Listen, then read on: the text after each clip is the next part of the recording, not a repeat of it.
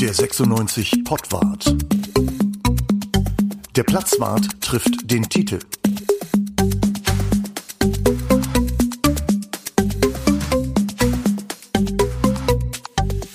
Herzlich willkommen zum Pottwart. Der Platzwart trifft den Titel. Nein, der Platzwart trifft heute nicht den Titel, sondern heute trifft der Platzwart den Kurbach. Sebastian Kurbach ist Archivar bei Hannover 96 und wir haben uns mal ins Archiv begeben, Pottwart on the Road und äh, es gibt ja ein Jubiläum zu feiern, 125 Jahre und dazu wollen wir ein Gespräch führen. Hallo Herr Kurbach, hallo Bruno. Ja, hallo Uwe.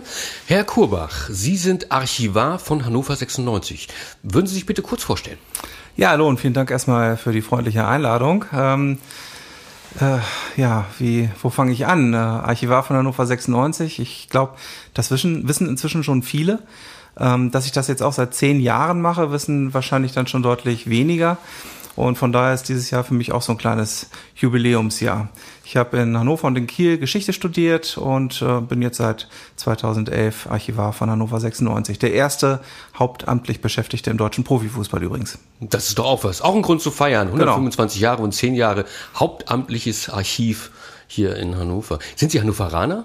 Ich bin Hannoveraner, genau, obwohl ich eigentlich in Celle geboren wurde, 1977, aber ich bin mit zwei Jahren dann nach Isernhagen gezogen, bin da aufgewachsen, zur Schule gegangen. Okay, das, ist, hin, das ist hinreichend, Uwe, würde ich sagen, ne? Also als, Ab, als Hannoveraner. Mich würde, stimmt, mich würde interessieren, äh, wie wird man eigentlich Archivar? Früher hat man immer gesagt, das sind so die Leute, die haben Staub auf dem Kopf irgendwie so, aber beim Fußballverein ist es ja möglicherweise noch was anderes. Wie kommt man dazu, Archivar werden zu wollen oder ist dann geworden zu sein? Ja, das war damals äh, so eine Mischung aus, aus äh, sagen wir mal, Glück, Gelegenheit und auch einer gewissen Beharrlichkeit. Also ich bin 2010 aus Hamburg, wo ich damals gearbeitet habe, nach Hannover zurückgekommen, hatte mich als Historiker selbstständig gemacht und dann ist 2012 eine Ausstellung im Historischen Museum erschienen, ein Schuss, ein Tor Hannover. Vielleicht äh, erinnern Sie sich noch daran. Ist damals sehr erfolgreich gewesen und ich habe dann bei dieser Ausstellung äh, mitgemacht, habe da die Führungen mitorganisiert und in dem Zusammenhang hatte ich dann auch Kontakt zum Verein, bin schon seit Kindheit an 96-Fan und habe dann eben mal an die Geschäftsführung die Frage gestellt, ob es denn bei 96 auch ein Archiv gibt, weil bei der Ausstellung auch Exponate aus dem Besitz von Hannover 96 gezeigt worden sind. Sowas wie die Meisterschale, die Replik oder der DFB-Pokal. Ja, und tatsächlich stellte sich heraus, es gibt nicht nur ein Archiv, sondern es gibt eben auch Bedarfe, dieses Archiv einmal aufzuarbeiten. Das ist bis dahin ehrenamtlich gepflegt worden. Ja, und ich habe dann ein Konzept erarbeitet, habe das Martin Kind vorgelegt und ja, das äh, schien offensichtlich äh, Gefallen gefunden zu haben und so hat sich das Ganze dann entwickelt. 2016 sind wir dann zum Wirtschaftsarchiv des Jahres gekürt worden ähm, von der Vereinigung der Wirtschaftsarchive, was fand ich ein sehr schöner Erfolg gewesen ist. Wir haben uns da durchgesetzt gegen namhafte Konkurrenz, unter anderem gegen Archive aus der Automobilindustrie, was eben für mich dann auch ein Zeichen war, dass unsere kleine 96 Klitsche in Anführungsstrichen, dass die auch ernst genommen wird, mhm. dass das, was wir hier machen, also Fußballgeschichte zu archivieren, aufzubereiten und auch im Rahmen von Vorträgen zu präsentieren, dass das eben nicht nur Liebhaberei ist, sondern durchaus einen ernsten oder seriösen Hintergrund hat. Ich muss da nochmal nachfragen. Wir haben es also Martin Kind persönlich zu verdanken, dass es dieses 96-Archiv gibt, ja? Genau, richtig. Martin Kind hat damals als Vereinspräsident ähm, äh, die Weichenstellung geschaffen, hat die Stelle geschaffen und hat eben dann auch äh, das Ganze drumherum ähm, zur Verfügung gestellt, was IT-Infrastruktur, Kontakte in den Verein und so weiter angeht. So ist inzwischen wirklich sämtliche Abteilungen aus den verschiedenen 96 Gliederungen eben auch ihre Dinge, ähm, die aufbewahrungswürdig sind, dem Archiv anbieten, so wir sie dann eben auch hier aufbewahren können. Wir kriegen natürlich auch viel von Fans und anderen, ist klar, aber es ist wirklich ein offizielles 96-Archiv und nicht bei anderen Vereinen vielleicht so eine Sammlung von privaten Liebhabern oder so. Wenn Sie tatsächlich 96-Fan sind und haben auch für sowas eben ein Fable, das klingt dann ja auch ein bisschen nach Traumjob tatsächlich, oder? Das ist mit Sicherheit ein Traumjob. Ich hatte das große Glück, dass ich diesen Job auch weitgehend selbst ähm, definieren und ausgestalten konnte weil natürlich auch im Verein zu solchen Fachfragen wie archiviere ich jetzt dieses und jenes keine Expertise vorhanden gewesen ist. Woher auch? Na, das, das ist ein Studienberuf. Ich bin zwar kein Diplom-Archivar, ich habe Geschichte studiert, das ist nochmal ein bisschen was anderes als Historiker, aber man hat natürlich schon so eine gewisse, gewisse Schnittstellen, die es dann da gibt. Und mhm. da ich nicht nur archiviere, wie jetzt zum Beispiel ein Archivar im Stadtarchiv, der also die Dinge lagert und dann bei Bedarf zur Verfügung stellt, sondern weil ich eben auch mit diesem Material arbeite, passt es, glaube ich, auch ganz gut dass ich eben diesen Studienhintergrund habe. Ich muss das mal ganz kurz beschreiben. Wir sind jetzt, wie gesagt, hier im Archiv von Hannover 96. Das sind so doch niedrige Decken, ähm, man könnte sagen Kellerräume, doch, das darf man glaube ich schon sagen.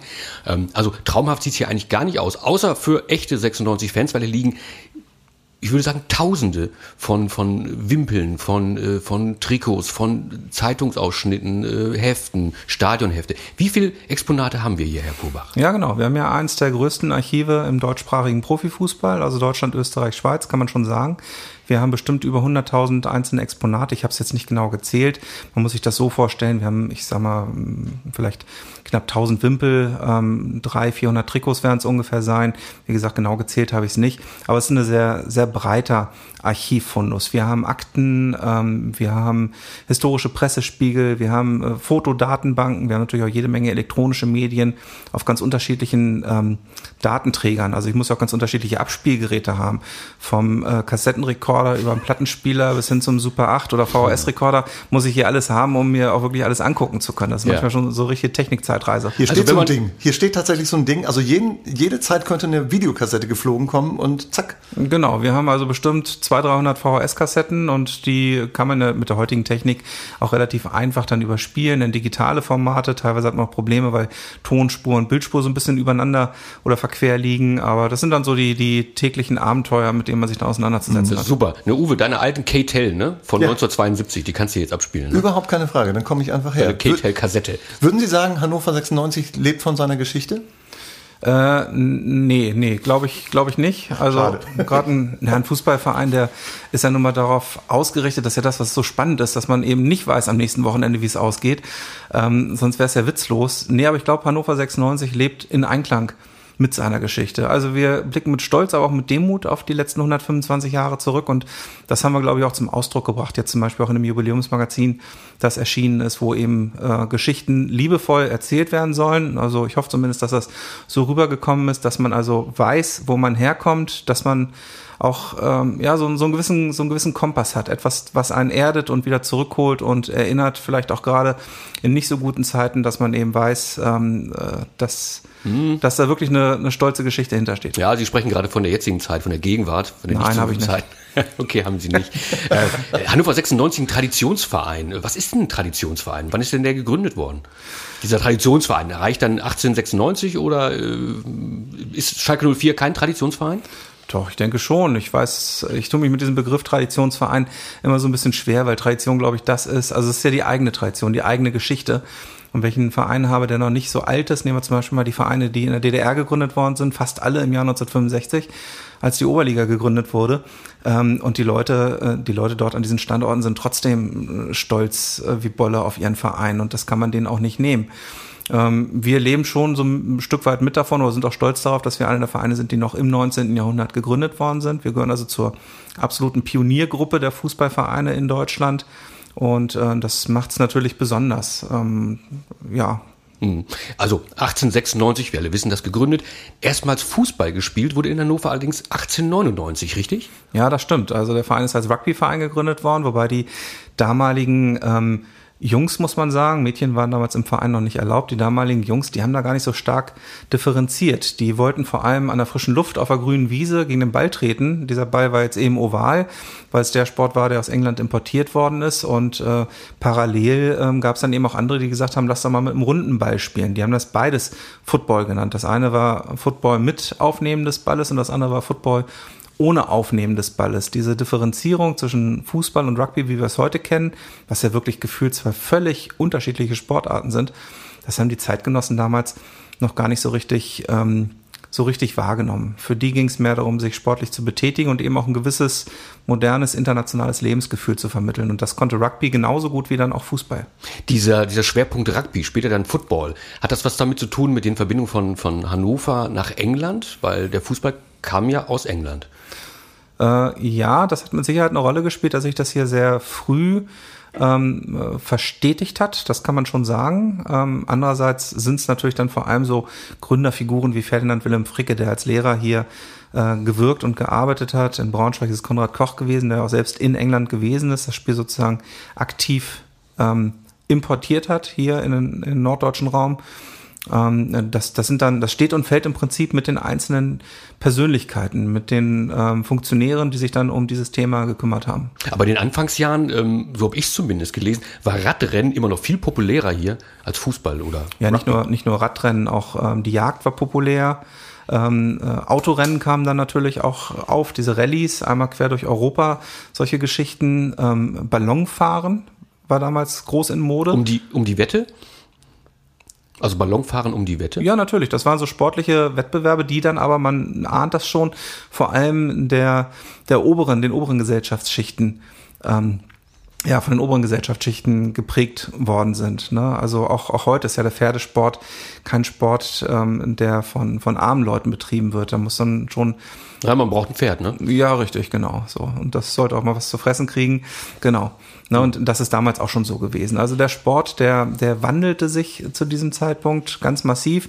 Und es hat natürlich auch mit der Industrialisierung zu tun, mit ähm, äh, der gesellschaftlichen Stellung, die sich die Menschen damals dann schon erarbeitet hatten. Also Fußball war von Anfang an eigentlich ein, ein bürgerlicher Sport. Mhm. Ähm, das heißt auch in den Anfangsjahren, oder war das tatsächlich, ich sprach von Pferderennen zum Beispiel, ne? ähm, dass Fußball eher was war für die, die Arbeiterklasse? Nee, überhaupt nicht. Also die, ähm, die äh, ersten Mitglieder von Hannover 96 kamen alle aus der Stadt Hannoverschen bürgerlichen Gesellschaft. Es waren keine Arbeiter dabei, das wissen wir ziemlich genau, weil wir mal ähm, uns die Milieus angeguckt haben. Es gibt da verschiedene Quellen, die man sich da angucken kann, zum Beispiel die Adressbücher der Stadt Hannover. Da steht dann also drin, wo die gewohnt haben. Wenn man sich das dann anguckt, und da kann man teilweise heute noch hinfahren, sich die Häuser ansehen, dann sieht man schon, dass es keine Arbeiterhaushalte gewesen sind.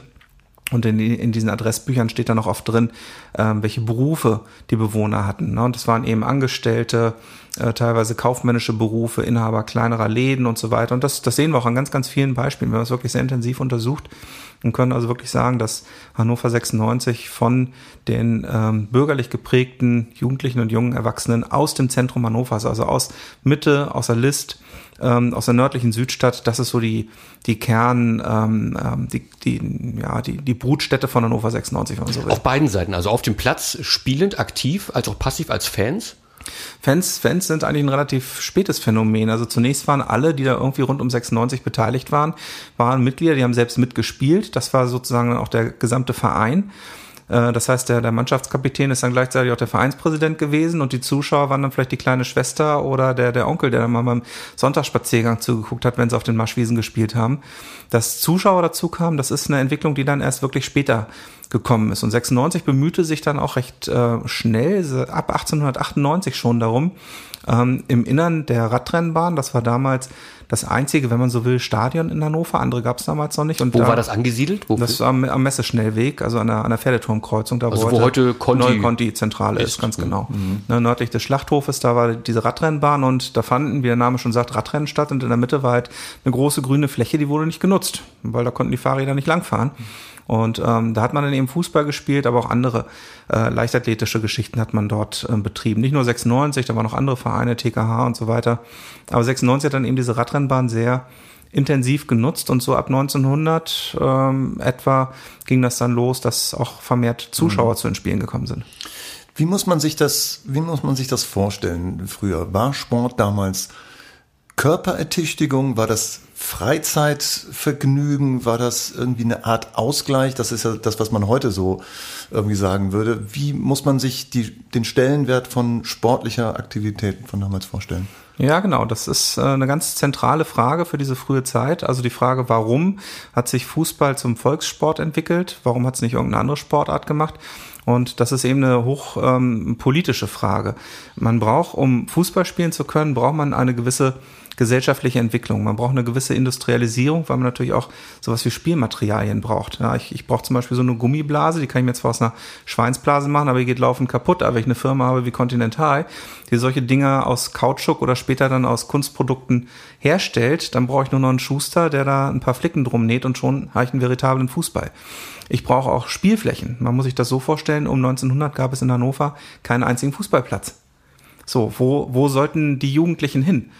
Ne, die, waren, die waren in ihren Wohnungen gefangen, die ja damals auch nicht sonderlich groß waren oder mussten auf der Straße irgendwo spielen, ähm, im, im Staub, äh, im Dreck. Ähm, Also das ist ja auch eine gesellschaftspolitische Frage und die Stadt Hannover hat dann eben auch recht schnell reagiert, hat dann auch Sportplätze und ähnliches gebaut und Fußball hatte, hatte eben mehrere Vorteile. Erstens, es war relativ einfach spielbar. Ich brauche halt nur irgendwie notfalls eine Blechdose, gegen die ich treten kann. Das funktioniert ja auch schon wunderbar. Dann brauche ich ein paar Freunde, die das Ganze mitmachen. Ähm, und vor allem brauche ich etwas, was heute völlig unterschätzt wird, nämlich ich brauche Freizeit. So, mhm. und ab dem Ende des 19. Jahrhunderts haben wir eben durch die Industrialisierung, durch die arbeitsteilige Gesellschaft, haben wir die Situation, dass die Menschen erstmals wirklich auch gezielt Freizeit haben. Es gibt sowas wie ein Wochenende. Und dann kommt noch was anderes hinzu. Ähm, die ersten Gegner, gegen die wir dann im Fußball gespielt haben, ähm, gegen die wir auch regelmäßig am Anfang auf die Mütze gekriegt haben, das waren die Braunschweiger von der Eintracht. Sie sprechen von dem 1 zu 11, ne? Ja, genau, richtig. Das war so, unglücklich, das, das weiß ich. Ja, war, war unglücklich. Ein paar Fehlentscheidungen, nein, Quatsch. Genau. Also, wenn wir das erste Tor schießen, dann geht dann das ganz, ganz anders aus. Ja, ja, richtig. Na, das Rückspiel ist dann schon 2-2 ausgegangen. Also wir haben ja, schnell gelernt. Die, aber, hatten, die hatten einfach ein Jahr Vorsprung, ne? Ja, genau. Aber der, der, eigentliche, der eigentliche Punkt ist ja ein ganz anderer. Die Tatsache, dass man überhaupt gegen so eine Mannschaft spielt, die der, ist ja nur der Tatsache zu verdanken, dass es sowas wie eine Eisenbahn gibt. Ich kann mich am Hauptbahnhof in Hannover in den Zug setzen und bin innerhalb von, ich weiß nicht, wie lange die Züge damals gebraucht haben, wahrscheinlich nicht viel langsamer als heute, sagen anderthalb Stunden oder was, bin ich dann in Braunschweig. Und dann kann ich eben gegen diese Mannschaft dort spielen und genauso auch nach, nach Bremen oder nach Hamburg, nach Magdeburg. Das heißt, da entwickelt sich wirklich etwas, was für die damaligen Jugendlichen und jungen Erwachsenen ausgesprochen attraktiv gewesen ist, nämlich so ein Stück Freiheit. Die konnten mal ausbrechen am Wochenende, die konnten mal in eine andere Stadt fahren und hatten sogar noch einen Grund dahin zu fahren, äh, weil sie eben da das Auswärtsspiel hatten. Mhm. Diese Freizeit beschränkte sich ja wahrscheinlich auf den Sonntag, ne? Ja, genau, meistens schon. Ne? Um, ähm, Training war dann irgendwie, was weiß ich, unter der Woche 17 Uhr oder sowas. Also der, der Tagesablauf war damals natürlich noch viel äh, durchgeplanter, als das heute der Fall ist. Und ist es, ist es so, dass äh, in Hannover tatsächlich zu dem Zeitpunkt nur ein einziger Verein war und man gucken musste, wo wird dieses Fußball denn sonst noch gespielt? Ah, in Braunschweig, da fahren wir mal hin, damit wir uns messen können. Äh, ja, im Wesentlichen schon, weil natürlich von Anfang an noch dieser Wettbewerbscharakter im Vordergrund gestanden hat. Also 96 war jetzt kein äh, Verein, der gesagt hat, wir wollen einmal die Woche irgendwie, um gegen den Bierbauch anzukämpfen, mal uns ein bisschen bewegen, sondern es stand von Anfang an der Wettkampfcharakter im Vordergrund.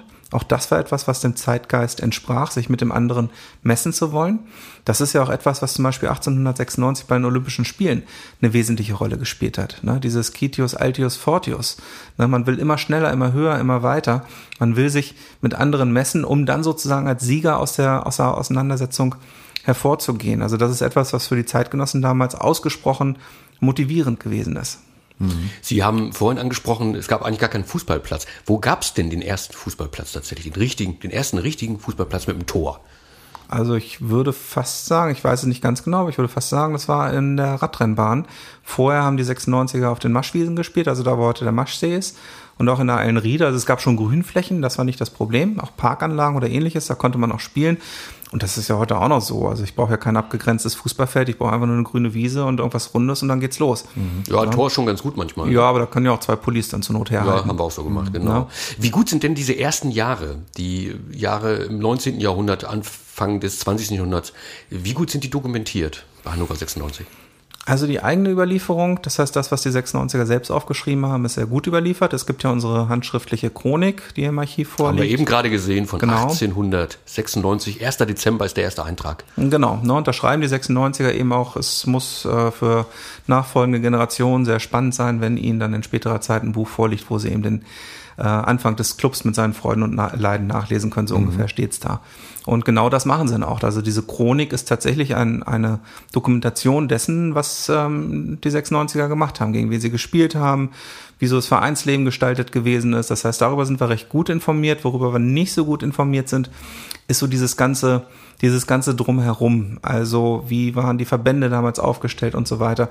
Da gibt's natürlich auch jede Menge Literatur zu, aber die ist teilweise nur schwer einsehbar. Gibt es Nachfahren von Nachfahren von Nachfahren von Nachfahren der allerersten Spieler? Also gibt es noch Nachfahren von der ersten Mannschaft? Ja, gibt's tatsächlich. Ich hatte neulich das Glück, mich mit der Tochter eines Gründungsmitgliedes unterhalten zu dürfen. Mit der Tochter? Mit der Tochter eines Gründungsmitgliedes. Sie hat mir dann auch eine Nadel aus dem Nachlass ihres Vaters ähm, äh, zur Verfügung gestellt fürs Archiv vom 15-jährigen Jubiläum im Jahr 1911. Einer der großen Schätze bei uns im Archiv. Und zwar ist das reiner Zufall gewesen. Also das Gründungsmitglied Äh, Arnold Focke, äh, der hat erst sehr, sehr spät geheiratet und eine Tochter bekommen. Und ähm, das muss irgendwann so Mitte, Mitte 20er Jahre gewesen sein. Das ist reiner Zufall. Also die Dame ist tatsächlich mittlerweile fast 100. Ich muss ehrlich gesagt zugeben, ich habe lange Zeit keinen Kontakt mehr gehabt. Ich weiß nicht, wie es ihr geht oder ob sie noch lebt. Gut, aber sie wäre jetzt tatsächlich 100 Jahre alt. Ja, genau. Mhm. Ja. Ähm, die Spieler, das waren, sagten Sie schon, junge Hannoveraner. Hannover, Hannoveranerinnen waren nicht dabei. Es gab keinen Frauenfußball in Hannover und nirgendwo in der Welt. Ähm, aber ich habe gelesen, im Jahr 1900 gab es einen, einen, einen, Transfer, ein Schweizer hat für Hannover 96 gespielt. Genau, richtig. Max Senn ist das gewesen. Das ist ein junger äh, Auszubildender gewesen, der aus, jetzt muss ich mal überlegen, aus, aus Bern oder aus Basel, aus Basel kam er, glaube ich. Also irgendwas mit B. Ja, genau. Könnte doch Barcelona gewesen sein. Barcelona? Hauptsache Italien, genau. Der ist, ähm, aus, aus Basel ist er, glaube ich, gekommen, nach Hannover und hat dort, ob man es glaubt oder nicht, er hat hier das Uhrmacherhandwerk gelernt.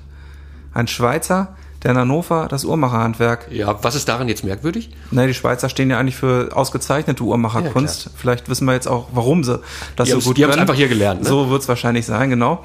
Und ähm, dieser Max Senn, der hat beim königlichen Hofuhrmacher Moritz Stellmann seine Ausbildung gemacht. Und dieser Moritz Stellmann, der hat eine Uhr hergestellt, die vielen 96-Fans auch heute noch bekannt ist. Das ist nämlich die Standuhr vor dem Einriede-Stadion.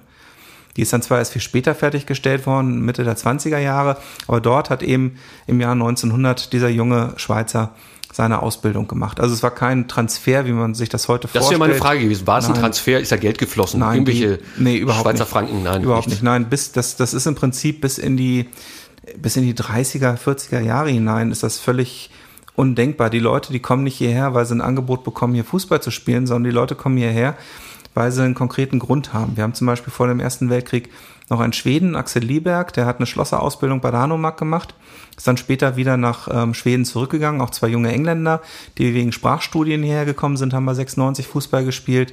Äh, das Schicksal von dem einen, das ist, glaube ich, auch inzwischen recht bekannt, das habe ich schon ein paar Mal erzählt oder auch aufgeschrieben. Das ist der Stanley Dobinson, der dann im Ersten Weltkrieg als äh, Leutnant äh, der englischen Armee ähm, äh, an der Westfront, also in Frankreich, ähm, gefallen ist. Also das heißt, im Prinzip kann man sich vorstellen, da könnten theoretisch 96er auf 96er geschossen haben. Und ähm, das sind so Beispiele, die wir dann eben auch ein bisschen genauer recherchieren, die wir dann auch erzählen. Auch wenn ich zum Beispiel äh, an Schulen gehe oder Vorträge halte, sind das natürlich immer ganz prägnante, prägnante Beispiele, wo auch das äh, Schicksal der jüdischen Mitglieder, solche Geschichten.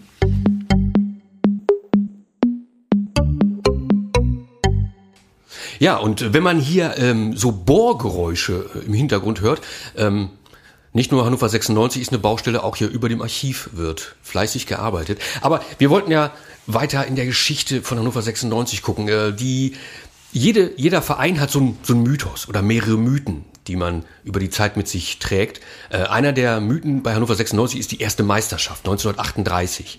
Hier an der Wand hängt ein Schwarz-Weiß-Foto, natürlich Schwarz-Weiß-Foto der Mannschaft äh, rotes Trikot, würde ich mal vermuten, Herr Kurbach, ne? Genau. Und dann ja. haben die tatsächlich weiße Hosen. Weiße Hosen. Ja, also normalerweise traditionell ne, rot, schwarze Hose, rotes Trikot. Warum haben die weiße Hosen an? Ja, das ist die Frage, was man unter Tradition tatsächlich versteht. Also diese, diese Frage nach der, nach der Trikotfarbe oder nach dem, nach dem Trikotsatz ist eigentlich eine relativ moderne Frage. Die haben sich die Zeitgenossen so eigentlich nie gestellt. Wir haben mal intensiv nachgeforscht, wo diese roten Trikots jetzt tatsächlich herkommen. Eine genaue Antwort kennen wir nicht, aber wir konnten zumindest einige Mythen, die in diesem Zusammenhang immer wieder erzählt werden, entkräften. Eine so eine Geschichte ist ja, dass angeblich das äh, Stadtamt für Leibesübungen die Trikotfarben festgelegt habe 1913 oder was und Arminia hätte dann wohl die äh, blauen Trikots bekommen und wir hätten die roten Trikots bekommen, deswegen heißen wir traditionell die roten und die Arminen sind die blauen. Das kann aber nicht stimmen, weil der Stadtamt für Leibesübung zu diesem Zeitpunkt noch gar nicht existierte und ich glaube auch Arminia Hannover existierte nach dieser Legende zu dem Zeitpunkt noch gar nicht. Ähm, äh, also wir wissen nicht genau, wo es herkommt, wir wissen aber, dass die 96er mindestens seit 1900 auch in roten Trikots gespielt haben. Jetzt ist das Blöde, dass viele Fotos aus der Gründerzeit, ich sage mal so bis 1914, an auswärtigen Plätzen aufgenommen worden sind. Das heißt, die Mannschaft begegnet uns da in rein weißen Trikots.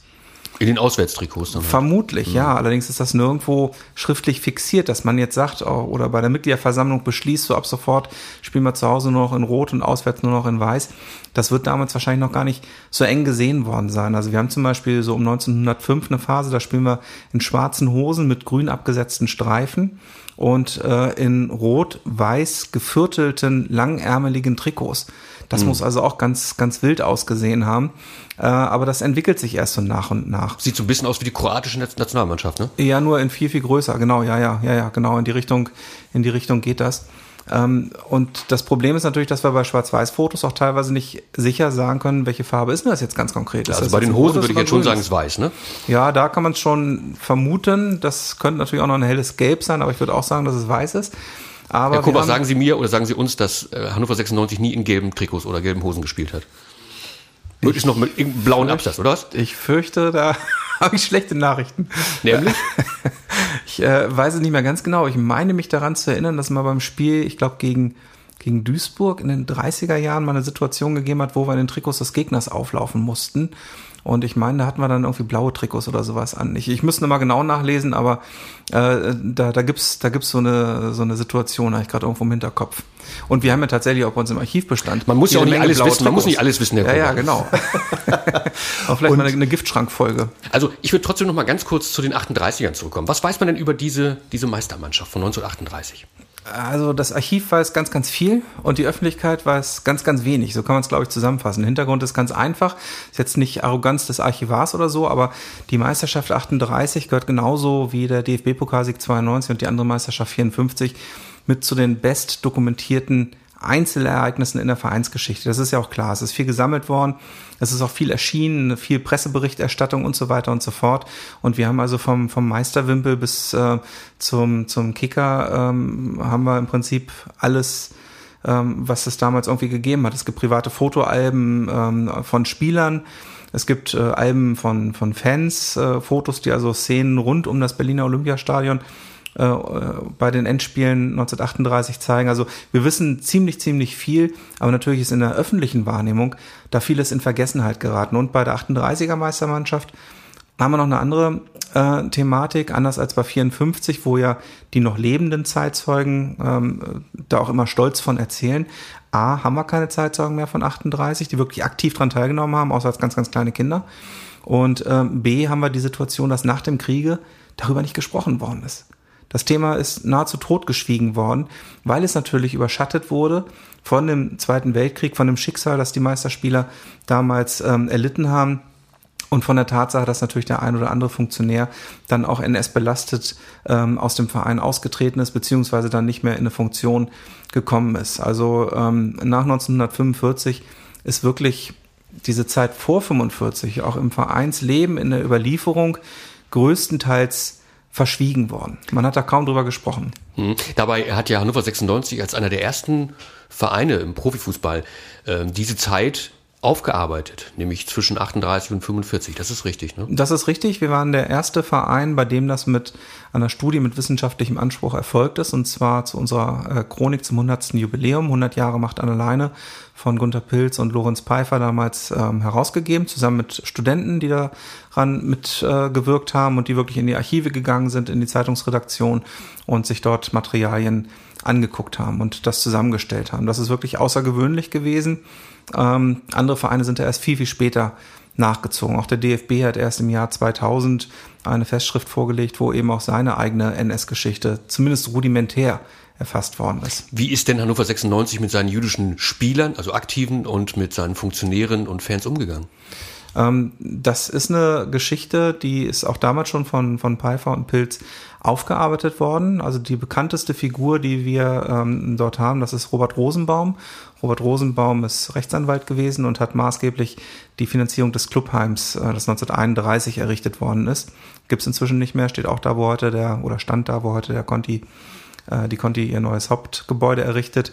Und dieser Robert Rosenbaum hat also diese Finanzierung mit ermöglicht, ist dann später aber aus dem Verein rausgedrängt, rausgeekelt worden, ist äh, emigriert in die USA 1936, glaube ich, und ist dann in den 60er Jahren dort verarmt und krank verstorben. Mhm. Er hat dann nach dem Krieg noch versucht, seine Besitztümer, die ihm ähm, äh, Nazi-Deutschland äh, weggenommen hat, zurückzubekommen äh, im Rahmen eines Enteignungsprozesses. Mhm. Ähm, also das ist somit das prägnanteste Schicksal. Äh, wie ist das bei den Aktiven zum Beispiel? Also gab es jüdische Spieler? Jüdische Spieler haben wir bislang noch nicht identifizieren können, aber wir haben jetzt gerade aktuell ein Forschungsprojekt laufen. Da ist ein Student ähm, des Historischen Seminars der Leibniz-Universität gerade dran und der hat mal unsere Vereinsmitteilungen sich vorgenommen. Die liegen inzwischen digitalisiert vor. Das heißt, der kann da inzwischen auch mit einer Detailgenauigkeit recherchieren, was ich vor zehn Jahren zum Beispiel noch gar nicht konnte, weil die damals noch nicht digitalisiert waren. Und der hat da also wirklich viele, viele weitere jüdische Mitglieder sicher identifizieren können, hat auch einige von ihnen biografisch mal exemplarisch nachverfolgt und hat da wirklich tolle Ergebnisse. Die sind noch nicht veröffentlicht. Ähm, der junge Mann, der möchte jetzt seine Masterarbeit dazu schreiben und ähm, im Rahmen dieser Masterarbeit werden dann eben diese Ergebnisse auch veröffentlicht. Aber das weitet unseren Blick nochmal und zeigt deutlich das, was wir schon vorher geahnt haben oder exemplarisch auch schon wussten, dass also der Verein Hannover 96 vor 1933 doch ganz maßgeblich auch von jüdischen Mitgliedern ähm, geprägt worden ist. Und zwar überproportional zum Anteil der jüdischen Bevölkerung äh, an der Gesamtbevölkerung Hannovers. Also die Gesamtbevölkerung, oder beziehungsweise der Anteil der Juden an der Gesamtbevölkerung lag so, ich glaube, bei 2, drei, vier, fünf Prozent in dem Dreh, ich weiß nicht ganz genau. Aber wir gehen davon aus, dass bei Hannover 96 bestimmt fünf, wenn nicht sogar sechs oder sieben Prozent jüdische Mitglieder gewesen sind. Gut, da warten wir also auf eine Veröffentlichung, sind genau. sehr gespannt. Ähm, ich habe gelesen, nach dem Krieg gab es äh, bei Hannover 96 sogenannte Kalorienspiele. Was ist darunter denn zu verstehen? Ja, nach dem Krieg war natürlich Mangel an allem, an Wohnraum, an Essen, an, äh, ja, an Heizmaterial. Der Winter 46 war ja ein sehr, sehr kalter Winter. Und ähm, diese Kalorienspiele dienten dazu, oder nein, anders gesagt, Hannover 96 als Mannschaft, als deutscher Meister mit entsprechendem Renommee ist in die Region gefahren, aufs Dorf, hat dort Spiele bestritten gegen die dortigen Mannschaften. Und als Antrittsprämie hat man also kein Geld bekommen, sondern man hat ja, äh, einen Fresskorb mit nach Hause bekommen. Gut, und, und diese Körbe waren aber Kalorienspiele. Diese, diese, Körbe waren unabhängig vom Ergebnis. Also musste man bei 96 Verhalten spielen, damit es ein halbes Schwein gab, oder wie war das? Nee, da gibt's keine. Äh, da gibt's keine Überlieferung drüber. Also ich komme ja vom Dorf und ich habe ja gebuffelt damals in Ostfriesland und äh, da gab's als Preis so im Sommer, wenn die Liga zu Ende war, wurde so Preiskegeln gemacht oder Preisboseln dann eben auch, da gab's halt einen Schinken, ne? Ja, genau, so also, muss man sich das auch vorstellen. Ja, ich kenne das vom Schießen. Ich habe eine Zeit lang aktiv, war ich Schütze. Mhm. Da gab es dann auch meistens so entweder einen Zinnbecher. ich möchte noch jemand einen Zinnbecher haben, ich hätte ein paar. Äh, ich weiß bis heute nicht, was man mit den Dingern anfangen soll, ehrlich gesagt. Hier im Archiv liegen auch tatsächlich Zinn.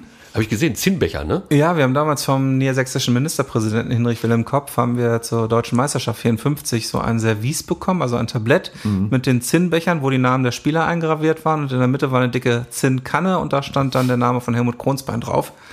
Es ist aber nicht überliefert, wie sehr sich äh, Mannschaft und Trainer darüber gefreut haben. War das, äh, war diese dicke Kanne, war das ein Seitenhieb? Ich glaube nicht, das gehörte einfach so. Okay, ich habe das Ding gesehen, ist wirklich potthässlich. Jetzt sind wir schon bei 54, ne? Aber ich muss ähm, einmal zurück. Na gut, einmal bitte zurück. Hatte sich damals, ähm, jetzt wir sprachen ja anfangs vom bürgerlichen Milieu, hatte sich das mittlerweile schon geändert in Richtung Arbeitermilieu der Fußball? Äh, nein, überhaupt nicht. Also in der Weimarer Republik haben wir diese, diese Aufteilung oder diese künstliche Trennung, dass auf einmal ähm, die Arbeiter in der eigenen Liga spielen wollen, dass es auch konfessionell geprägte Vereine, konfessionell geprägte Ligen gibt und der NS-Staat, der hat das dann äh, brutal zerstört, das System, indem er einfach mal alle verboten hat und ein einheitliches ein Staatssystem aufgezogen hat. Das heißt, der DFB wurde dann als Fachamt Fußball sozusagen in den Reichsbund für Leibesübungen integriert. Das heißt, der Sport wurde politisiert. Und ähm, nach dem Krieg gab es dann ja sowieso nur noch ein DFB, also sämtlicher Fußballsport in Deutschland war ja dann im DFB organisiert. Und äh, Hannover 96 ist ganz klar bürgerlicher Verein, hatte ich ja vorhin schon gesagt. Und es ist auch nicht so, dass wir jetzt sehen würden, dass jetzt auf einmal aus Linden oder was, was ja klassischer Arbeiterstadtteil genau. dann gewesen ist, war ja bis 1923, glaube ich, sogar eigene Stadt, ähm, dass sich da sonderliche Bewegungen in Richtung 96 ergeben hätten. Nee, man ist eher unter sich geblieben, das mhm. ist auch so eine Milieufrage. Ähm, ist ja heutzutage auch so, dass sich Milieus immer nur sehr schwer mischen. Es gibt vielleicht mal Anknüpfungspunkte, aber wir haben das mal untersuchen lassen. Ähm, wir haben also auch im Rahmen eines Praxisseminars mit der Leibniz-Universität haben wir uns mal unsere Vereinsmitteilung geschnappt und die äh, Anzeigen dort mal auf eine, auf eine Google Maps Karte gepinnt. Und wir konnten wirklich auf den Straßenzug genau sehen, wo 96 ähm, oder nein, wo Anzeigenkunden inseriert haben und wo nicht. Und in Linden war keine einzige Anzeige. Mhm. Was ja schon ein Signal dafür ist, dass offensichtlich ja. Ne, genau. Ist das die alte Rivalität zu Linden 07? Die es ja nee, gibt? nee, überhaupt nicht. Die, diese Rivalität, die hat einen, also A ist die, glaube ich, sowieso kaum noch jemandem bekannt und B ähm, wurzelt die, glaube ich, in einer Entscheidung aus der Oberliga-Zeit. Ich glaube 1947 war das, da ging es mal um die Frage, wer an der neu gegründeten Oberliga teilnehmen sollte und aufgrund von nicht legitimierten Spielereinwechslungen hat es dann da also eine äh, einen Streit gegeben zwischen 96 und Linden 07. Ein Jahr später war es dann, glaube ich, zwischen 96 und Holstein Kiel. Also Fragestellungen, die uns heute fast banal erschienen oder erscheinen. Damals war es für die Zeitgenossen offenbar sehr aufreibend. Aber es ist tatsächlich so, Meisterspieler von 38 sind in den Krieg gezogen und Meisterspieler von 54 sind aus dem Krieg gekommen. Kann man sich das so vorstellen? Genau, richtig. Also wenn man so will, sind beide Mannschaften auch äh, Produkte von Migration. Migration ist ja heute so ein, so ein ja, sehr wichtiges Thema und die Leute vergessen dabei teilweise, dass es Migration schon viel, viel früher gegeben hat. Also die halbe Mannschaft von 54 waren im Prinzip Kriegsflüchtlinge. Die kamen aus Stettin, die kamen aus Dresden, ähm, äh, die kamen aus, aus Oberschlesien und hatten in Hannover dann eben ihre neue Heimat gefunden, weil ihre alte Heimat zerstört oder entsprechend von, ähm, von Truppen besetzt gewesen ist. Und 1938 haben wir eine ähnliche Situation. Da kommen auch einige, da kommen nicht alle Spieler mehr aus Hannover. Zum Beispiel die Mengenbrüder, somit die bekanntesten Protagonisten der damaligen Finalspiele, ähm, die sind aus Ida Oberstein nach Hannover gekommen. Ja, die haben dann hier äh, Angebote bekommen zu arbeiten und haben dann hier eben dann auch Fußball gespielt. Mhm. Aber auch da floss noch kein Geld, da ging es tatsächlich um die Arbeit. Und da ging es ja genau. Also man, man kann schon vermuten, in einigen Fällen wissen wir es auch, dass also Spieler gezielt hier Arbeitsplätze angeboten bekommen haben mit dem Wunsch, dass sie doch bitte hierher ziehen, damit sie auch hier bei 96 mhm. Fußball spielen. Das funktionierte natürlich nur deswegen, weil die Vereinsführung gut vernetzt war, auch in die hannoversche Wirtschaft und dann eben in die Stadtverwaltung oder zu großen Unternehmen wie zu den Sichelwerken oder zu, zu Conti gehen konnten und sagen konnten, hier hast du mal, hast du mal eine Stelle für, für den Jungen hier aus Ida Oberstein, der kann super Fußball spielen, der bringt uns weiter.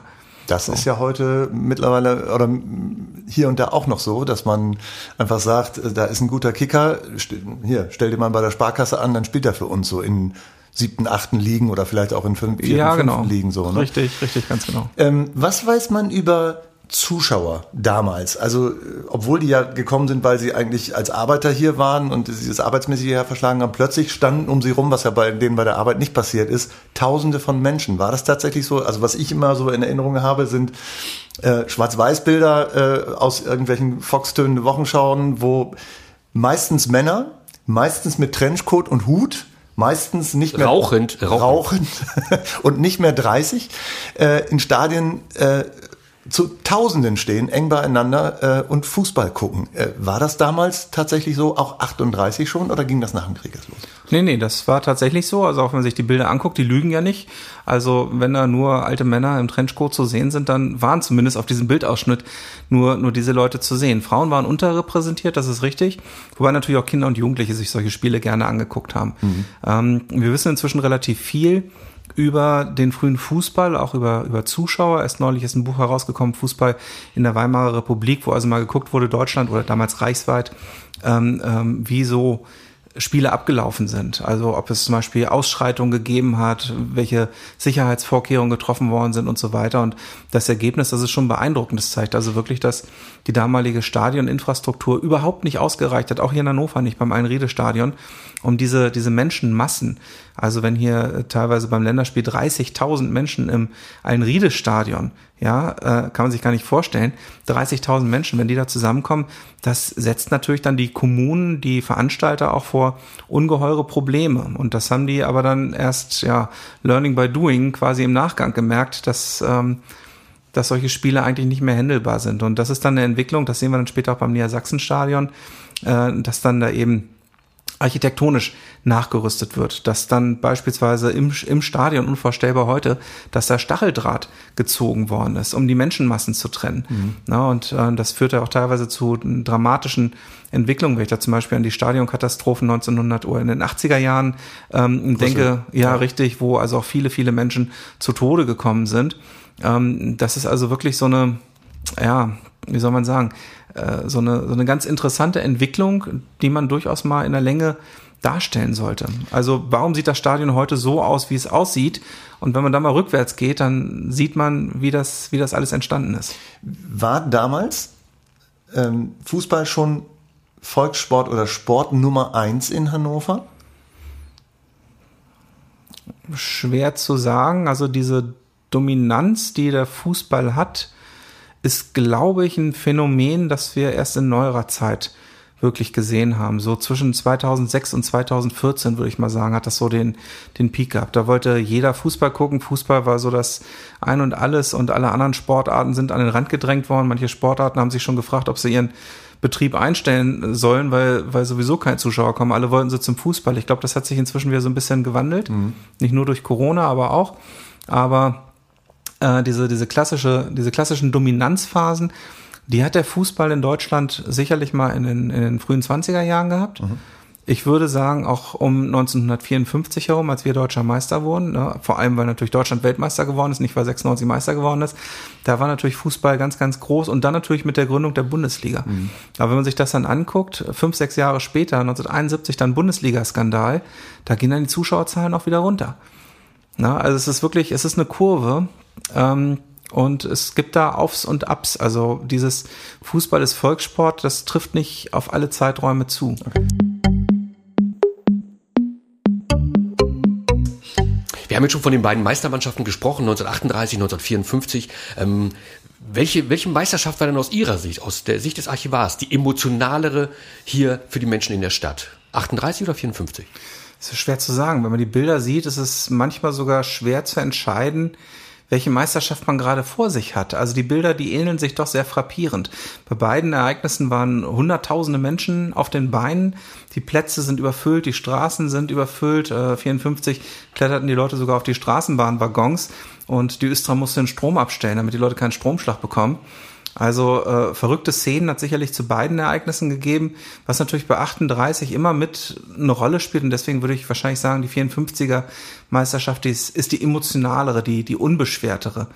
1938 haben wir einfach die Situation in der Stadt, dass äh, im Juli noch die deutsche Meisterschaft von Hannover 96 gefeiert wird und nur vier Monate später brennt die neue Synagoge. Also das ist auch, glaube ich, den Menschen damals schon bewusst gewesen, dass da dieses Damoklesschwert ähm, Nationalsozialismus über ihnen gehangen hat. Mhm. Ähm, wie viel oder welche Art von Fundstücken haben wir denn von den beiden Meistermannschaften hier noch? Gibt es zum Beispiel ähm, Trikots? Trikots haben wir tatsächlich nicht. Ähm, von beiden Meisterschaften? Nein, ne, haben wir tatsächlich nicht. Das hängt einfach mit der Art ähm, äh, des Exponats zusammen. Textilien ähm, sind in der Regel, je weiter man zurückgeht, desto rarer werden sie. Ähm, das Einzige, was wir an Textilien noch haben von der 38er Meistermannschaft, das ist der Wimpel äh, in Orange gehalten. Heute sind die Wimpel ja grün vom DFB, aber damals natürlich ist die Meisterschaft nicht vom DFB ausgespielt worden, sondern vom Fachamt Fußball des Reichsbunds für Leibesübung, wie die NS-Sportbehörde damals geheißen hat. Diesen Wimpel, den haben wir noch. Ähm, der ist auch schon oft fotografiert worden, auch schon gezeigt worden und so weiter. Und wir haben natürlich auch äh, vielerlei Fotoalben, teilweise von den Spielern selber, teilweise von Dritten. Also äh, es gibt schon eine reichhaltige Überlieferung. Von mhm. Presseartikeln hatte ich ja vorhin schon gesprochen. Ähm, es gibt auch einige kurze Wochenschauberichte. Ähm, also von daher, das sind schon sehr, sehr gut dokumentierte Ereignisse. Mhm. Was mich wundert, ist, dass es kein Trikot von 54 gibt dass er nicht erhalten ist. Na, das ist ein Phänomen, das sich eigentlich so bis in die 70er, 80er Jahre hineinzieht, ähm, dass Trikots damals, weil sie immer noch nicht über die Fanshops verkauft worden sind, wirklich äh, sehr rar gewesen sind. Also jedes Mannschaftsmitglied hatte ein Trikot und das war's. Und wenn das ein Loch hatte, dann wurde es gestopft. Und ähm, wenn es dann irgendwann mal ausgedient hatte, wurde es entweder weggeschmissen, weil es wirklich überhaupt nicht mehr zu gebrauchen gewesen ist von den damaligen Spielern, oder es wurde dann, das äh, erleben wir auch, runtergereicht in die Amateur- und Jugendmannschaften, so dass sie dann da bis ähm, ja bis sie nicht mehr nutzbar waren, getragen worden sind. Ja, jetzt wollen wir es aber wissen, aber die 92er, die Pokalsieger haben ihre Trikots hier abgegeben, oder? Äh, nein, ich glaube, ich, wir haben auch kein 92er Pokalsieger-Trikot. Hm. Ich wüsste, wo ich welche herbekommen könnte. So, äh, so ist es nicht. Also Verraten Sie uns das auch? Äh, eins hängt im Berliner Olympiastadion. Okay, nee, das wäre die Reise nicht wert. Gibt es Recherchen dazu? Also wie das war nach dem Krieg tatsächlich, wie sich das aufgeräumt hat und wie die Jungen dann zum, zum Kicken gekommen sind? Ähm, überliefert ist das nach meinem Kenntnisstand nicht, zumindest nicht schriftlich. Rolf Gerke hat sich da neulich mal zu geäußert in einem Zeitzeugengespräch. Ähm, der hat also gesagt, der, der ist damals mit, mit seinem Kumpel ist er ähm, äh, durch, die, durch die Stadt gezogen, wollte Fußball spielen und hatte gehört, bei Arminia, da könnte man wohl Fußball spielen, ist dann bei Arminia aufgeschlagen und die haben mal gesagt, nee, wir haben ja gerade keinen Platz für dich, sieh mal zu, dass du dich hier wieder dünne machst. Und dann ist er wohl mit seinem Kumpel ähm, Richtung Einriede gegangen, an der Clausewitz vorbei. Und da haben sie gesehen, dass da auch einige Jungs Fußball spielen und so ist er dann eben zu 96 gekommen. Mhm. Also das, das sind dann so die Berichte, die wir kennen. Und ansonsten, was wir noch ähm, äh, wissen, ist natürlich teilweise aus den Recherchen, gerade zu den jüdischen Mitgliedern, zu deren Schicksal wissen wir das ein oder andere. Und wir haben auch tatsächlich die äh, Schicksale von einigen NS-Tätern mal rekonstruiert. Also eine Geschichte, die vielen nicht bekannt ist, ist zum Beispiel, dass Bruno Gesche, der oberste Leibwächter von Adolf Hitler, in den 60er Jahren Ordner im Niedersachsenstadion gewesen ist. Also äh, das sind dann, das sind dann so Geschichten, ähm, die einen erstmal fassungslos machen, dass so etwas überhaupt möglich ist. Das, das denkt man nicht, dass sowas geht. Man würde eher denken, dass solche Leute irgendwo vielleicht eher im, im Gefängnis oder sowas sitzen würden. Aber das ist, glaube ich, auch eine falsche Vorstellung von der damaligen Zeit. Also ein anderes Beispiel auch aus den 50er Jahren ist, dass ähm, die Vorstandsmitglieder von Victoria Magdeburg im 96 Clubheim ihre Präsidiumssitzungen gehalten haben, weil sie das in Magdeburg selbst sich nicht getraut haben. Mhm. Oder wir haben hier zum Beispiel ein, ein Fotoalbum und eine Patenschaftsurkunde auch aus den 50er Jahren vom FC Preußen Glogau. Glogau ist eine Stadt in, ähm, in Schlesien an der Oder mhm. und diese Stadt ist von den Russen 1945 äh, komplett zerbombt worden. Und das Einzige, was von diesem Fußballverein noch übrig ist, ist also dieses Fotoalbum. Und diejenigen Logauer, die dann, viele von denen sind nach dem Krieg nach Hannover gekommen, haben hier eine neue Heimat gefunden, haben auch hier ihren Heimatverein aufgebaut. Äh, die haben dann seinerzeit 96 als damals führendem Fußballverein der Stadt sozusagen diese äh, dieses Fotoalbum gegeben und eine Patenschaft abgeschlossen, aber damals noch in der Hoffnung, irgendwann mal in die alte Heimat zurückkehren zu können. Mhm. Na, also das ist dann wirklich, das sind Phänomene, die dann auch aus der Zeit heraus verstanden werden müssen, wo wir heute teilweise davor stehen und das erstmal gar nicht verstehen, was da mhm. passiert ist. Also diese Sache mit, äh, mit dem Bruno Gesche, das interessiert mich jetzt schon. War dessen Identität bekannt? Wusste man, wer das war? Als das man ihn hier eingesetzt hat? Könnt, das könnte ich mir vorstellen. Allerdings hat er, glaube ich, nach, nach, dem, äh, nach dem Zweiten Weltkrieg ein recht zurückgezogenes Leben geführt. Und ähm, ja, also ich, ich weiß ehrlich gesagt nicht viel mehr darüber, als dass er eben als Ordner eingesetzt worden ist. Ich weiß auch nicht, wie lange ähm, er das gemacht hat. Äh, ich glaube, er ist Anfang der 80er oder Ende der 70er Jahre ist er dann verstorben. Na, aber das, das sind dann eben so ähm, Geschichten gewesen, wo die Gesellschaft versucht hat, auch diese Leute irgendwie, irgendwie zu integrieren, irgendwie noch, noch, noch teilhaben zu lassen. Mhm. Was ist denn eine der, der, Geschichten, die Sie am meisten überrascht hat, als Sie hier im Archiv oder als Sie das Archiv aufgebaut haben? Worüber sind Sie da gestolpert, wo Sie gedacht haben, hätte ich nie gedacht, dass ich das hier so finde? An Exponaten oder an, an Geschichten? Geschichten. Geschichten. Also absurde Geschichten gibt es hier so viele, da, da wüsste ich gar nicht, wo ich anfangen sollte. Bei der von der, von der Fahrt im Leichenwagen nach Braunschweig, das ist schon so mit einer der absurdesten, wo der Mannschaftsbus gestreikt hat und man mal spontan irgendwie umswitchen musste. Ähm, da gibt es also ganz, ganz Also symbolisch dahin gefahren, hier gleich im Leichenwagen. Erzählen Sie kurz. Äh, ja, das ist im Prinzip auch schon die Geschichte. Also es war Auswärtsspiel in Braunschweig, die 96er wollten dahin, Bus streikte, war kein anderer Bus irgendwo bei Pein oder was sind sie gestrandet an der A2, war nichts anderes verfügbar, kam ein Leichenwagen vorbei, hat sie mitgenommen. Wann war das? Äh, irgendwann in den 30ern muss das gewesen sein. Wie viele Leute passen denn oder passten in den 30ern denn in so einen Leichenwagen rein? Ja, das wird schon kuschelig gewesen sein. Also alle elf oder was? Sie sind mit der ganzen Mannschaft da gefahren?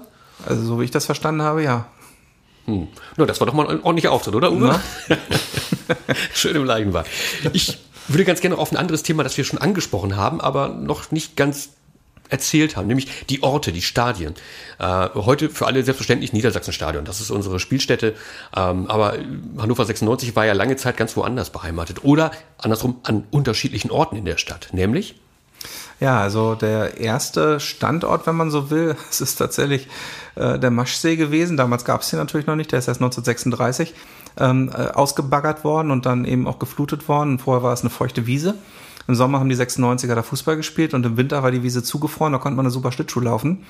Ähm, so muss man sich auch das, das frühe Vereinsleben vorstellen. Also, dass es wirklich über das gesamte Jahr Veranstaltungen gegeben hat. Ja. Sie, die ersten 96er haben auch äh, leichtathletische Wettbewerbe betrieben, um sich einfach die Zeit zu vertreiben, um Zeit mit, miteinander zu verbringen.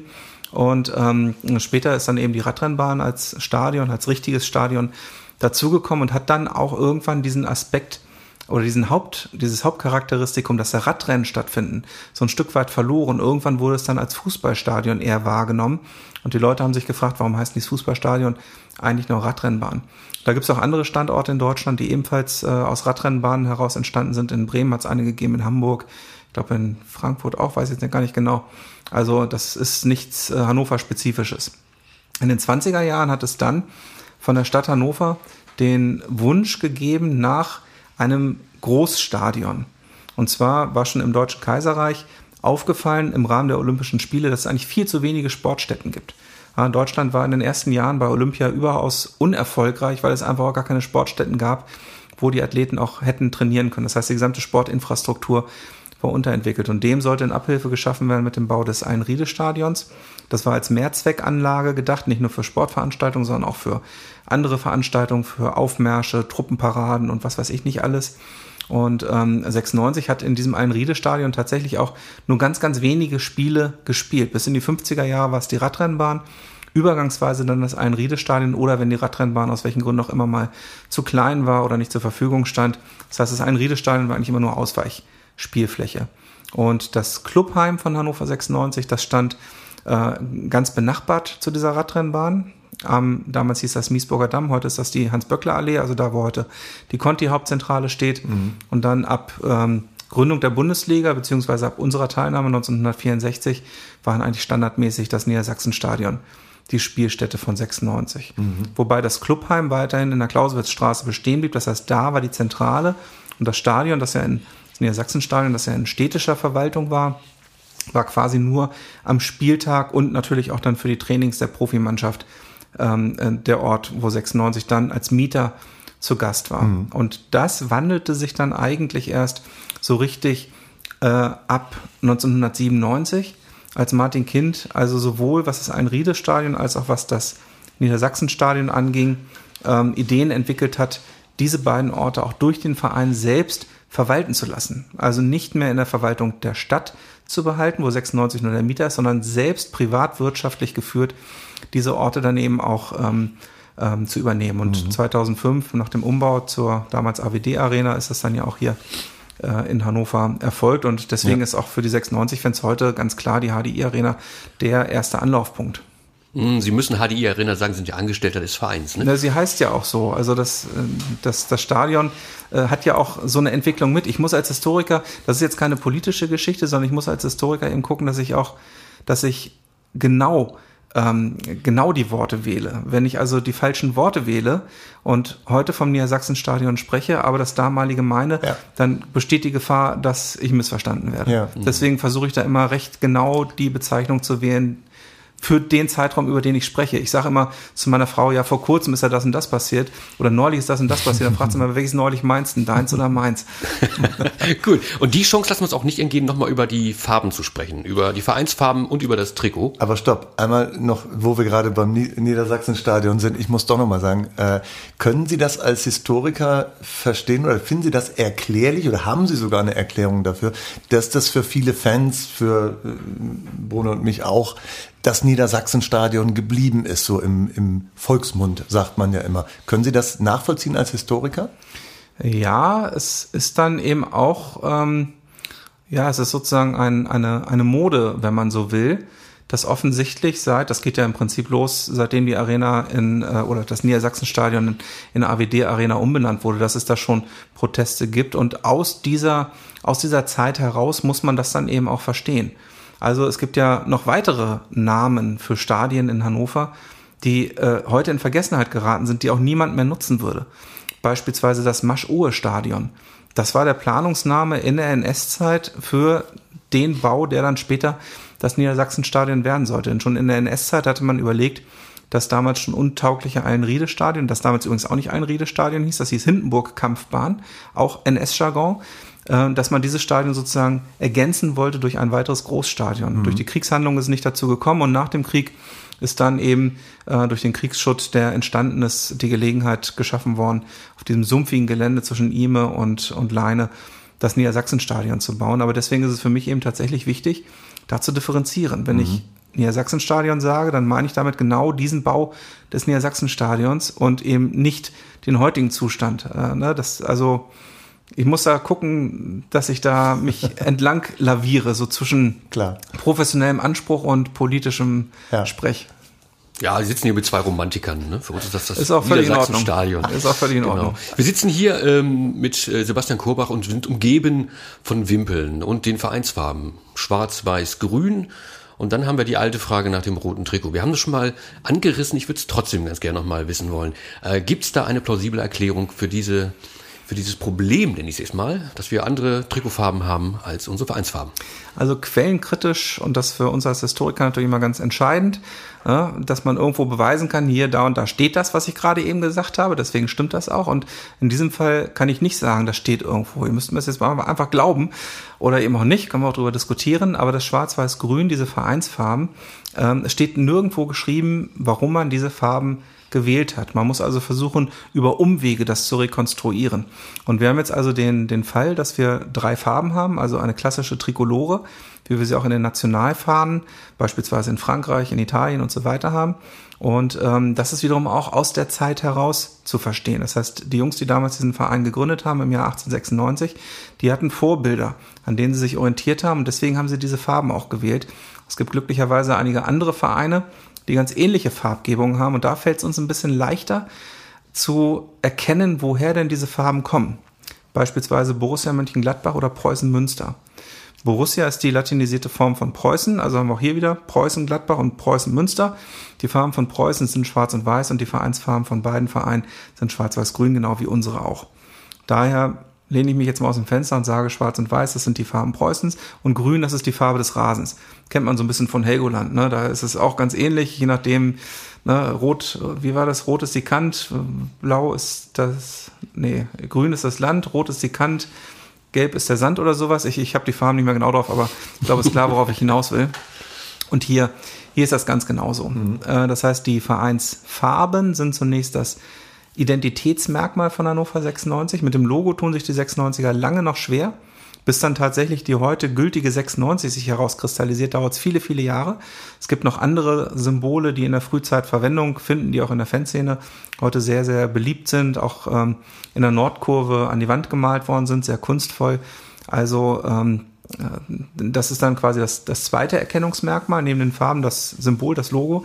Und das dritte, was wir eben hier als Alleinstellungsmerkmal haben, das ist dieses rote Trikot. Ich hatte ja vorhin schon gesagt, wir wissen nicht genau, wo es herkommt, wir wissen aber, dass es alt ist. Und zur Farbgebung, das ist auch immer ein beliebtes Streitthema. Ich erinnere mich 2011, als zu Europa League-Zeiten diese weinroten Trikots kamen, da war erst ein Aufschrei der Empörung bei manchen zu hören, die gesagt haben, nein, traditionell spielen wir doch in, in scharlachroten Trikots, also diese knallroten Trikots, die man aus den 80ern oder aus den 60ern noch kennt. Mhm. Aber das stimmt nicht. Also wir haben Trikots aus den 50ern, die wirklich weinrot sind. Und in den Zeitungen steht auch, da spielen die Weinroten. Also das, der Rotton, der änderte sich im Laufe der Jahre immer wieder. Und wir haben jetzt versucht, äh, in der letzten Saison den aktuellen Trikotton sozusagen als den 96-Ton zu definieren. Und ähm, ja, ich bin mal gespannt, ob sich das etabliert oder ob es da immer mal wieder Ideen gibt, dass vielleicht in zehn Jahren ein Marketingmanager auf die Idee kommt, wir machen mal wieder ein Retro-Trikot und das muss jetzt mhm. ganz weinrot sein. Und wir haben jetzt auch mit, mit, dem, mit dem gestreiften Jubiläumstrikot haben wir auch schon wieder ähm, was Historisches mit eingebaut. Also das ist, ich finde es ehrlich gesagt ganz gut, ähm, dass dann zum Beispiel auch der, der Fanshop oder die, die Planer, die Kolleginnen und Kollegen dort, wenn sie sowas machen, so historische Artikel, dass sie dann eben ins Archiv kommen, sich die Originale anschauen und dann auf Basis dieser Originale dann diese Produkte erstellen. Und ich glaube, das sieht man den Produkten auch an, ohne mhm. jetzt hier große Werbung machen zu wollen. Ja, liebe Leute, jetzt haben wir uns schon äh, ein ganzes Stück in der Historie von äh, Hannover 96 bewegt mit Sebastian Kurbach. Das war Teil 1. Wir machen mit Teil 2 äh, in zwei Wochen weiter. Dann gibt sozusagen in die Neuzeit, dann geht's in die Neuzeit von Hannover 96 wiederum hier aus dem Archiv mit Sebastian Kurbach. Wir hoffen, dass wir uns dann wieder hören. Äh, und wir hoffen, dass euch das ein bisschen Spaß gemacht hat. Natürlich hat es uns Spaß gemacht, oder? Ja, Natürlich. Also mir Oder Herr Korbach hat auch Spaß gemacht. Absolut, war super. Und dann machen wir, dann machen wir in zwei Wochen weiter und äh, ja, hören uns dann wieder. Bis dahin, tschüss. Macht's gut, tschüss. Tschüss. Der 96 Pottwart. Der Platzwart trifft den Titel.